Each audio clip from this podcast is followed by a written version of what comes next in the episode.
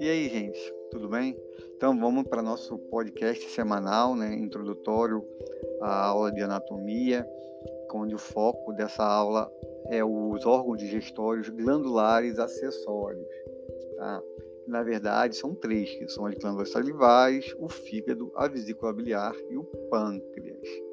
Tá? Sendo que as glândulas salivares a gente já falou na aula anterior, né, quando a gente estava falando da anatomia de boca, é, boca, faringe, esôfago e estômago.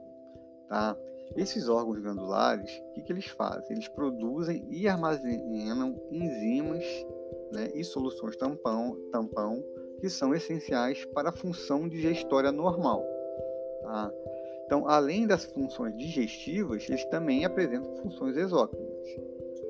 Como o nosso foco nessa aula vai ser o fígado e o pâncreas, já que nós já abordamos anteriormente as glândulas salivares, né, vale ressaltar que o fígado e o pâncreas eles apresentam outras funções vitais, né, além dessas envolvidas no processo de digestão. Então, o fígado, tá, ele desempenha uma função metabólica essencial que pode ser classificada em três categorias. Uma delas é a regulação metabólica. O que acontece? O fígado ele, apresenta, ele representa né, o centro de depuração e de, da regulação metabólica do corpo. Então, o que ele faz? Os níveis de carboidratos, lipídios e aminoácidos circulantes, eles são regulados pelo fígado. As células do fígado, que são os hepatócitos, eles vão lá, vão monitorar e vão ajustar os níveis de metabólitos circulantes conforme a necessidade do organismo. Então, nutrientes em excesso, eles são removidos e armazenados. E deficiências, elas vão ser corrigidas por meio da mobilização das reservas de armazenamento ou de atividades né, de síntese apropriadas.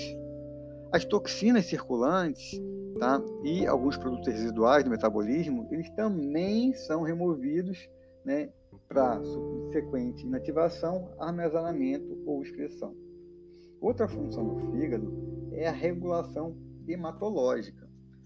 Conforme o sangue passa através dos vasos sinusoides hepatócitos, né, as células fagocitárias do fígado removem esses glóbulos vermelhos danificados ou velhos né, ou que estão fragmentados também, né, da circulação. Então ele vai remover esse, é, eles da circulação. E outra coisa também nessa parte, que as células do fígado, elas sintetizam proteínas plasmáticas que elas contribuem para a concentração osmótica do sangue, para o transporte de nutrientes e o estabelecimento da coagulação. Outra função do pâncreas, do fígado, é a secreção da bile. A bile ela é sintetizada né, pelas células hepáticas, os hepatócitos, armazenadas na vesícula biliar e vão ser excretadas aí na cavidade do duodeno. Esses sais biliares eles vão se associar aos lipídios no quimo, né, visando a ação de enzimas para quebra desses lipídios em ácidos graxos para posterior absorção.